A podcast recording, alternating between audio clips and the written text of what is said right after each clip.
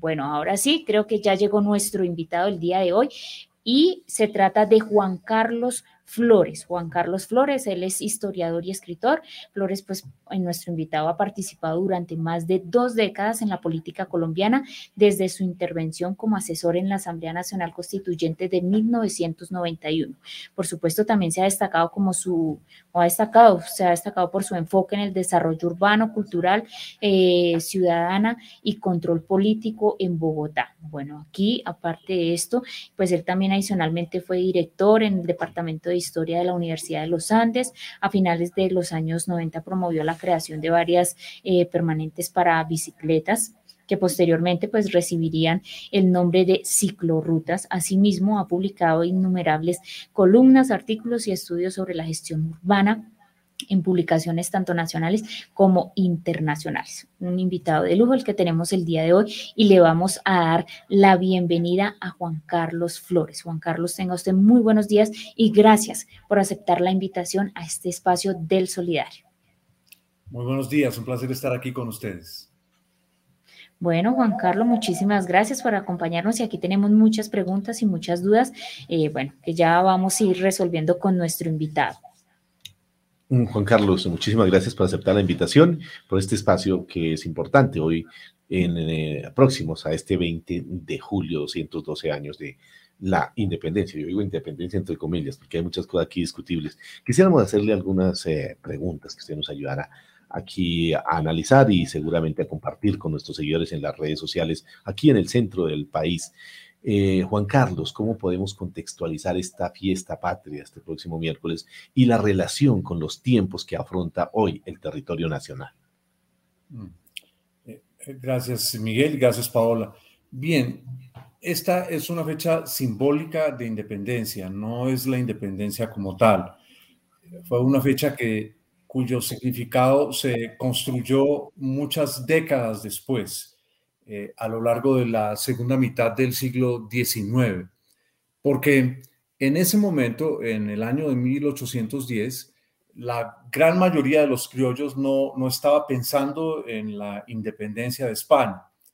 Y eso por una razón eh, comprensible, porque eh, España había sido el dueño de todos estos territorios a lo largo de varios siglos, porque los los criollos no tenían experiencia de gobernar por ellos mismos. Eh, eran un grupo importante, privilegiado. Eh, eh, hay que aclarar una cosa. Los criollos no son el conjunto de la población de la América hispana colonial. Los criollos, los criollos son la élite blanca nacida aquí. Los criollos no son ni los negros, ni los indios, ni los mestizos, ni los llaneros, no son ninguno de, las, de los grupos sociales subalternos. Hay dos grupos privilegiados. Uno que tiene en sus manos el poder político, que son los funcionarios españoles a los que se envía desde la metrópoli a gobernar estos territorios.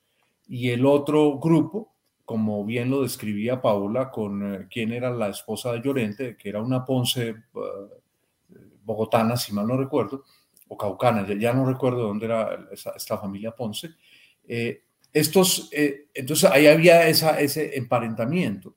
Esos blancos criollos eran, por supuesto, de origen español, pero no eran españoles. A lo largo de finales del siglo XVIII, comienzos del siglo XIX, se da una toma de conciencia por parte de los criollos, que sienten, no somos ni queremos ser ni negros ni indios. Eso es muy importante. No solamente que no lo eran, no lo querían ser. No somos mestizos, eh, pero tampoco tenemos el poder político en nuestras manos. ¿Qué sí tenían los criollos?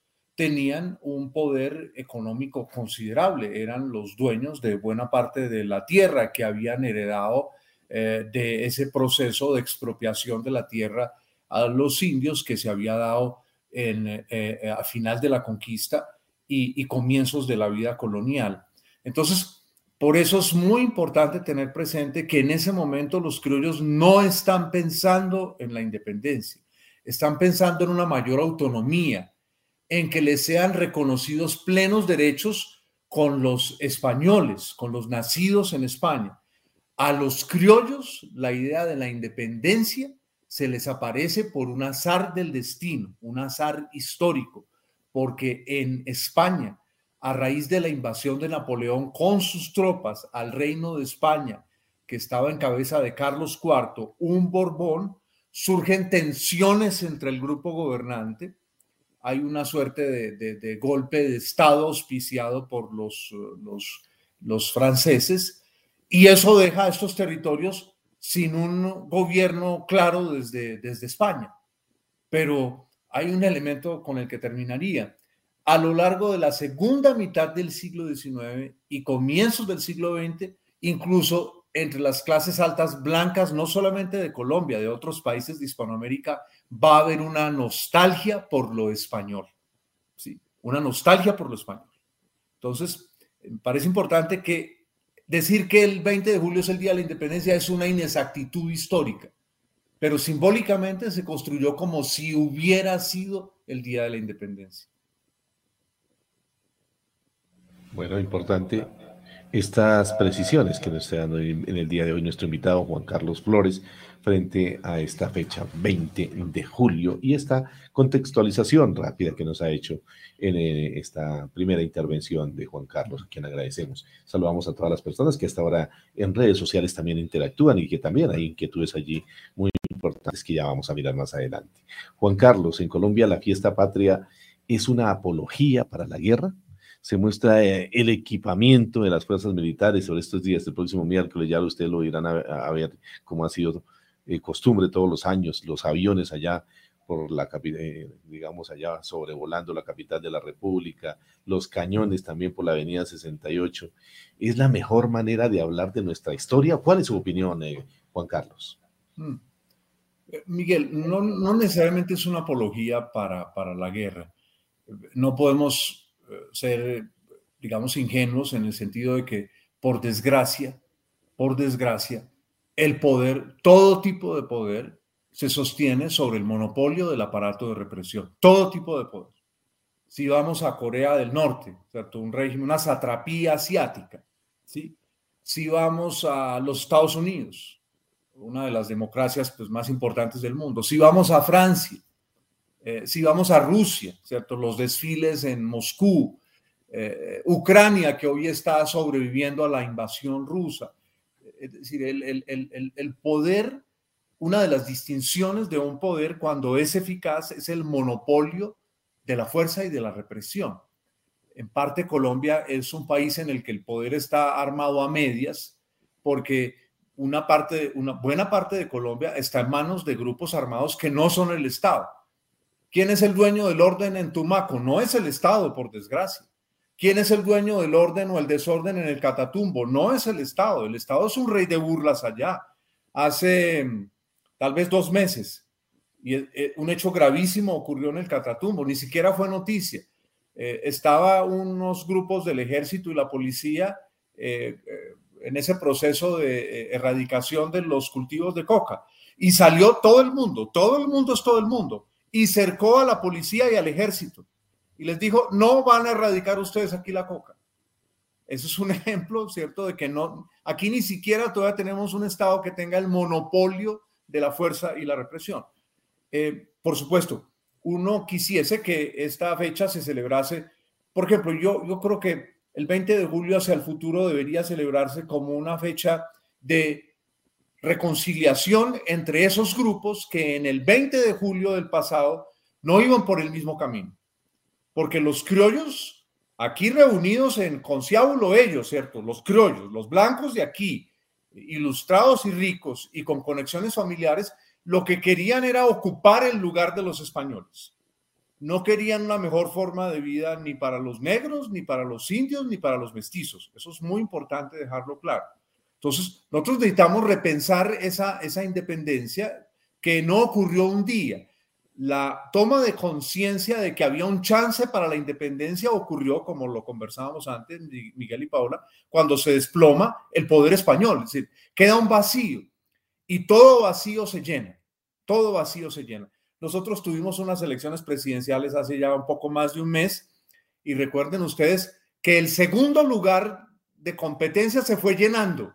Primero fue uno, después otro, y al final, como ninguno de los dios dio la talla para llenar ese vacío, le surgió un competidor en las tres últimas semanas al finalmente presidente electo. Eh, eh, eh, entonces, yo, yo siento que en Colombia todavía estamos en mora de reconocer la plena igualdad de todos los grupos que conformamos este país. Blancos, de aquí o inmigrantes, indígenas, negros o afrocolombianos, como se les llama ahora también, ¿verdad?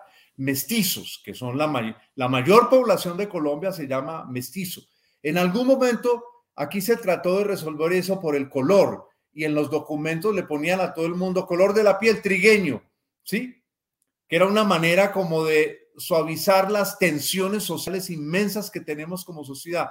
No somos el único caso. En República Dominicana, un país de mulatos final, finalmente, para distinguirse de, de, Haití, que, al que se consideraba más negro que República Dominicana, se le ponía en los, en los documentos a la gente un color, no sé si todavía se haga, color indio. Y ya no habían indios porque fueron exterminados en la conquista.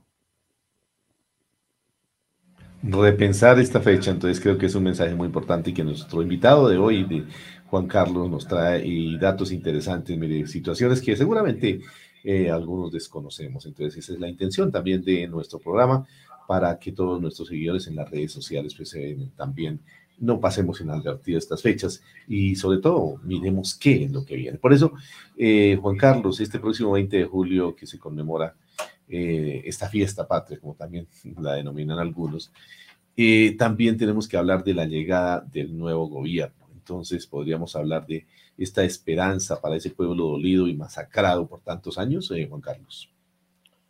Así lo ve una buena parte de Colombia. Mm, hace tal vez tres días en un portal de internet llamado La Silla Vacía, Jorge Rojas, quien fuera secretario de, mm, secretario de Asuntos Sociales, de Integración Social del entonces alcalde Petro hace unos años, eh, decía porque él, entiendo, coordina lo que ha llamado la nueva administración unos diálogos regionales. Y decía, y lo cito textualmente, y se puede encontrar en esta página de La Silla Vacía, esa entrevista, que a él le daba miedo las inmensas expectativas generadas alrededor del nuevo gobierno. Eh, y no miedo físico, supongo, sino miedo en el sentido de que es tanta la esperanza de la gente que puede ser fácilmente defraudada. El nuevo gobierno tiene un, tiene varios desafíos. Uno primero, que es en el que se ha concentrado en estas semanas, es cómo no morir en el abrazo con la casta política. Porque la casta política ha convertido todo acuerdo político en la historia de Colombia a lo largo de dos siglos en un gana-gana para ella y en un pierde-pierde para el resto de Colombia mucho más en esos momentos cuando la casta política en su gran mayoría es un estamento prácticamente completamente criminalizado. Eso no, eso no nos digamos mentiras, completamente criminalizado. Eh, lo que pasa es que como tienen el poder de hacer las leyes, muchos de sus delitos eh, los blanquean expidiendo unas leyes que no, las, no les afectan tanto a ellos. A mí me gustaría, por ejemplo, ver la extinción de dominio para los crímenes de los políticos. Hoy es noticia, esta mañana sentí un, un cierto descorazonamiento, les voy a confesar, Miguel y Paola.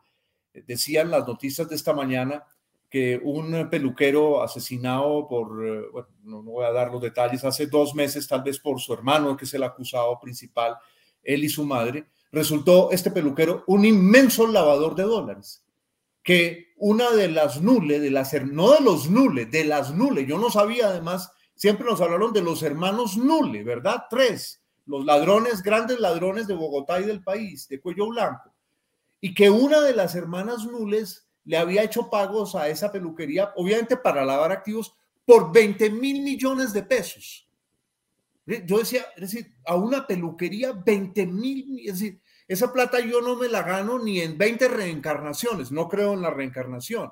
Pero si yo reencarnara 20 veces, no me ganaría esa plata en la vida. Es decir, y, he trabajado decentemente a lo largo de toda mi vida, de toda mi vida. ¿sí? y no tengo ni el 0.10% de toda esa plata. Entonces, ese es un ejemplo del grado de corrupción que existe en las élites colombianas. Ese es un inmenso peligro para, para el nuevo presidente. ¿Cierto? Que en esas alianzas que necesita en el Congreso no resulte contaminado. Yo hago una advertencia.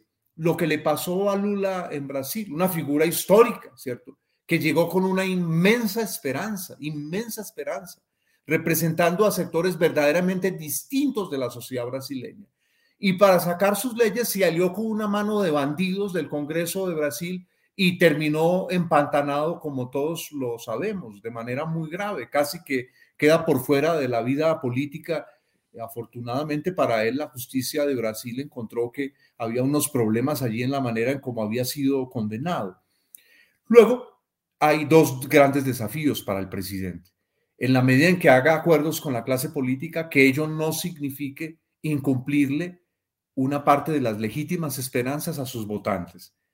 Por supuesto, sería una irresponsabilidad pretender, tanto del gobierno como de sus electores y de la sociedad colombiana, que Petro resuelva en cuatro años lo que no se ha resuelto en 200. No, eso no, eso no sería correcto. Esa es una esperanza que no, no, no nos podemos mentir. Eso no lo puede hacer nadie.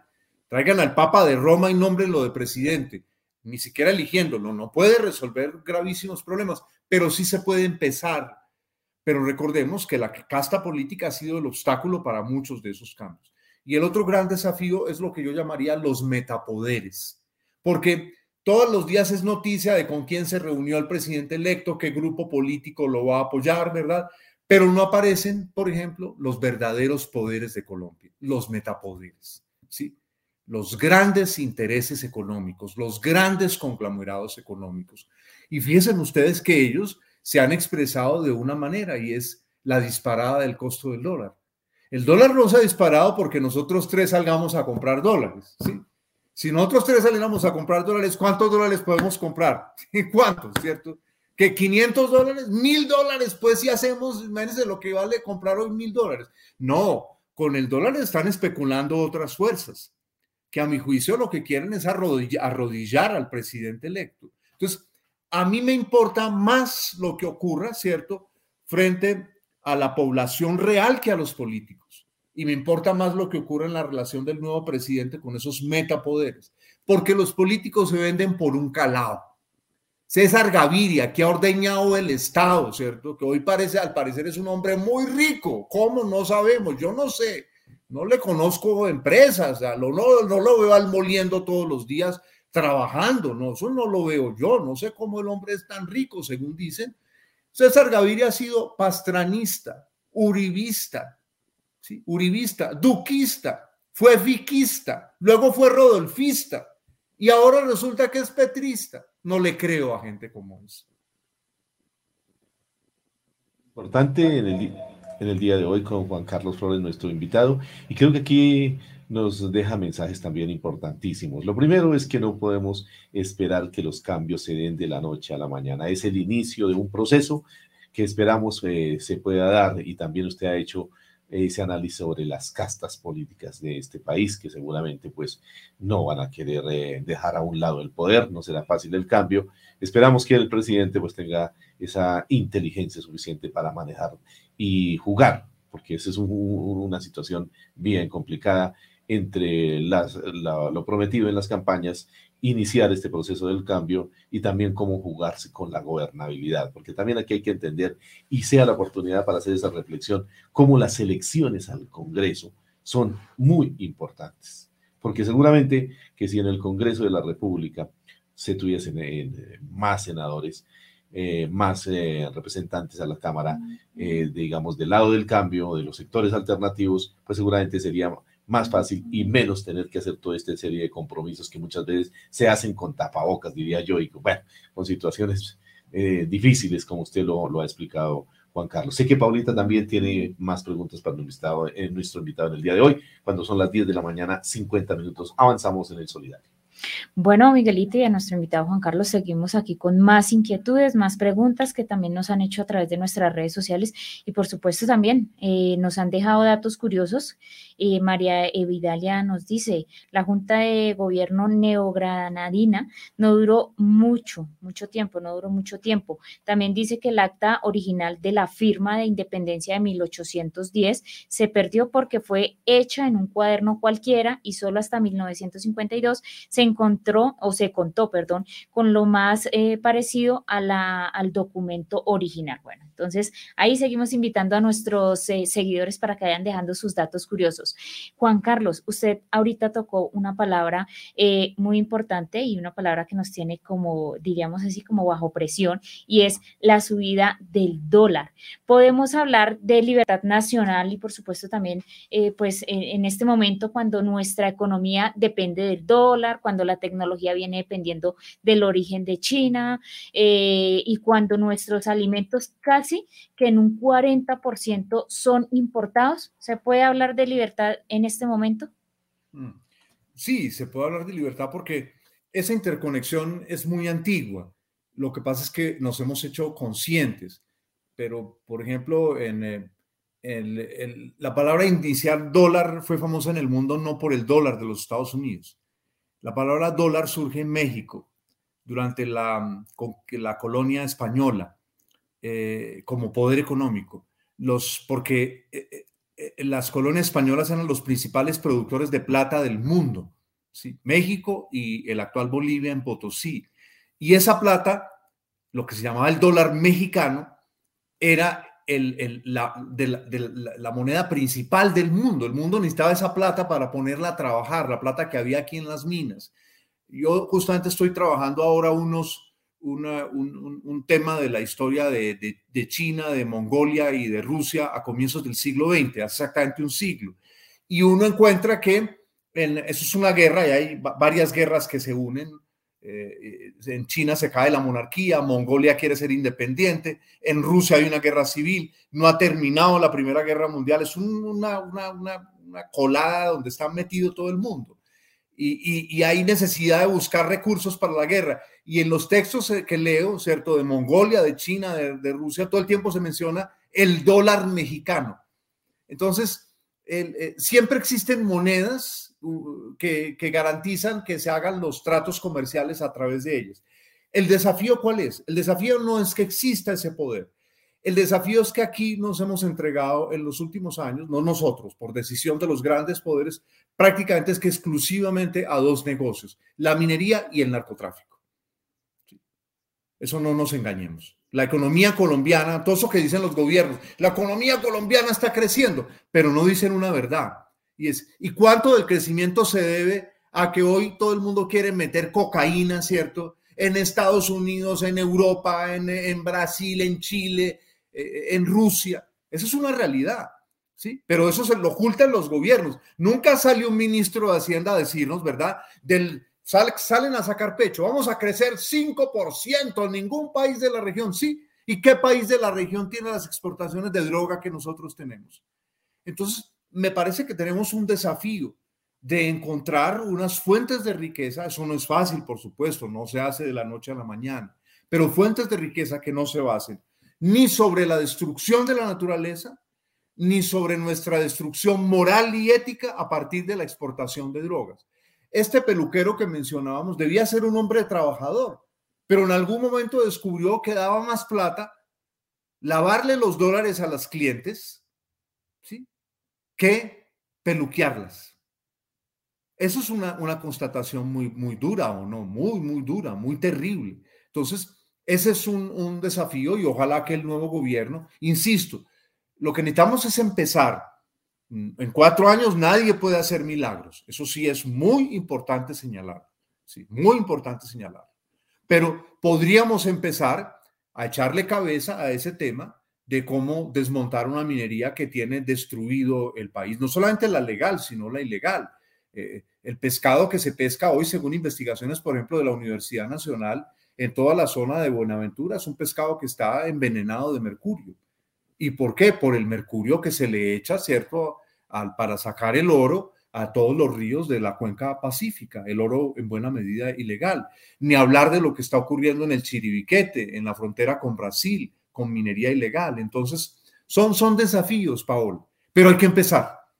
El, el asunto no es solamente lo que tenemos ahora, sí, ese es un problema, pero empecemos. Si no empezamos, pues obviamente vamos a ser un, un país marginal, un títere del juego de grandes intereses en el mundo. Así es, Juan Carlos, usted ya lo decía, nos toca empezar y lo más difícil a veces en la vida es eso, empezar. Pero eh, digamos con el contexto que nos estaba haciendo, podríamos decir que eh, pues el desconocimiento que tenemos del, pasado en este momento, eh, muchos, es, ese podría ser como ese, ese pasaporte para repetir, bueno, como los, los errores, diría yo, que viene presentando nuestra historia o sea, es ese desconocimiento que tenemos del pasado.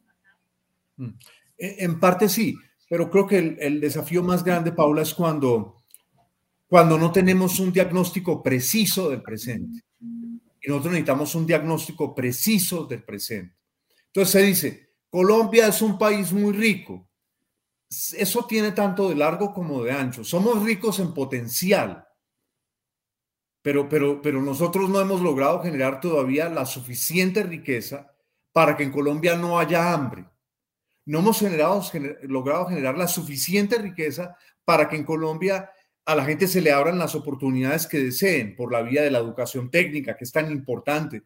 En Suiza, un país tan, tan rico, la gran mayoría de la gente no va a la universidad. La gran mayoría de la gente tiene formación técnica de altísima calidad y con esa formación técnica tiene una, un nivel de vida tanto o más alto del de las personas que terminan las universidades. ¿sí? Es decir, fíjense que aquí tenemos, ya que ustedes están metidos en el tema de la educación, tenemos un diagnóstico que es impreciso en el caso de la educación. Pensar que el desafío es meter a todo el mundo a la universidad, no, porque necesitamos el otro saber, el técnico, con el cual se hacen las cosas, ¿sí? ¿Cierto? Con el cual se construyen artefactos, se desarrolla la técnica, se crean innovaciones tecnológicas, se hace investigación científica también, porque sin técnicos no es posible la investigación científica. Eh, entonces, yo, señalaría que lo crucial, lo que necesitamos es un diagnóstico realista sobre nuestro presente. Si nos quedamos diciendo que es que somos muy ricos, entonces vamos a creer que lo único que tenemos que hacer es repartir. Pero incluso si repartiéramos lo que tenemos hoy, pues eso no nos hará prósperos al conjunto de los colombianos. ¿cierto? Lo que nos hace prósperos es que logremos trabajar la principal riqueza del país, que es el talento humano.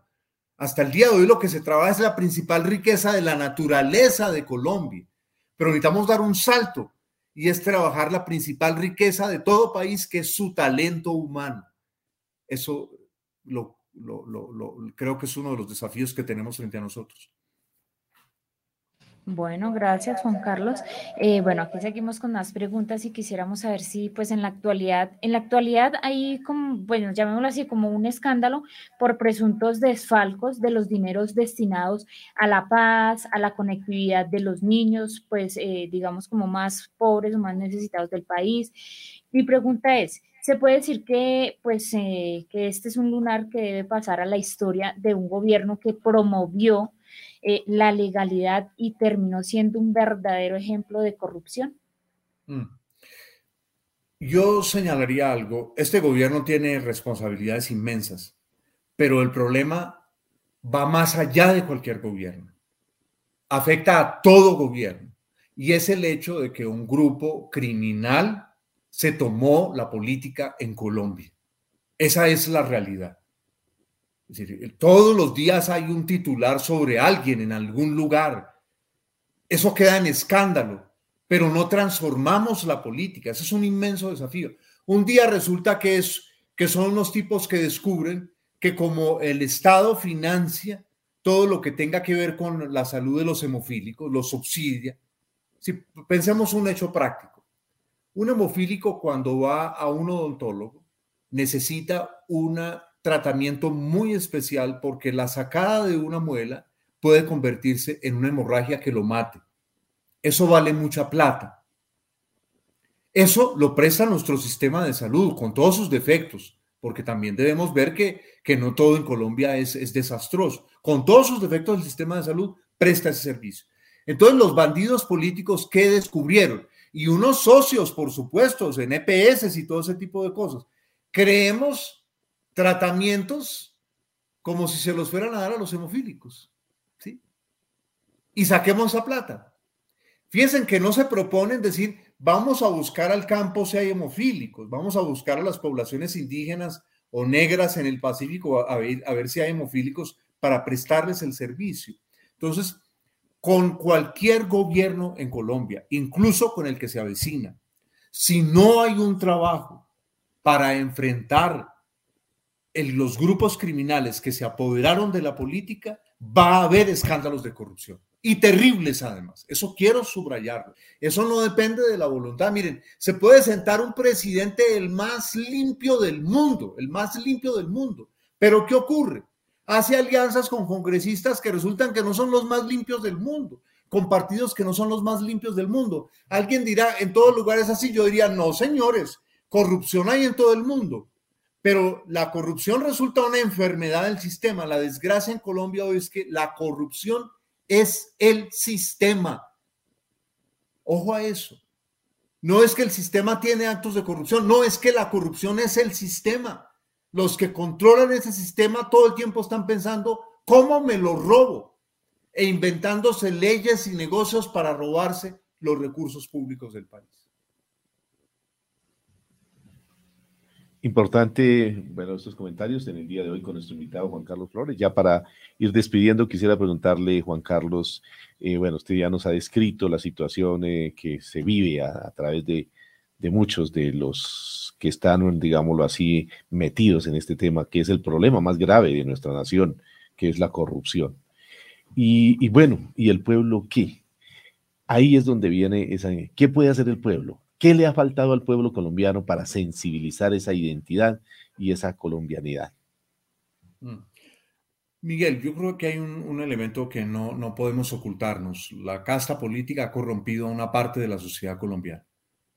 Si nosotros consiguiéramos esos aviones gigantescos de Ucrania o de Rusia, que creo que están entre los más grandes del mundo, y metiéramos allí a toda la casta política, toda, toda. ¿sí?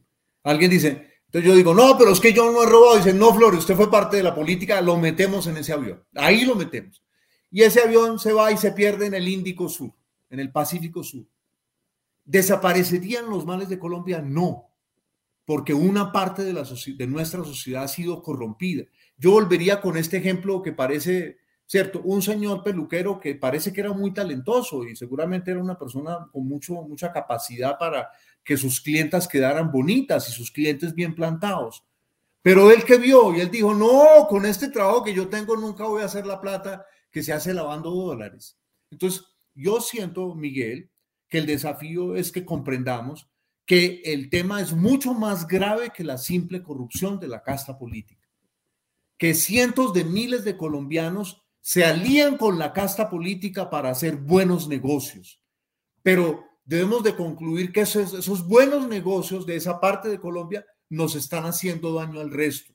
Entonces, un elemento tendría que ser que apoyáramos todos las medidas más drásticas para cerrarle el campo a la corrupción. Por ejemplo, habría que prohibir cualquier negocio en el que estén involucrados los familiares de un político. ¿sí? Habría que escudriñar los bienes de los políticos, todos, Aquí aparecía, aparecen, aparecieron en los, ustedes recordarán en los, en los Panama Papers, aparecieron varios nombres. César Gaviria apareció en esos, en esos, en esos documentos.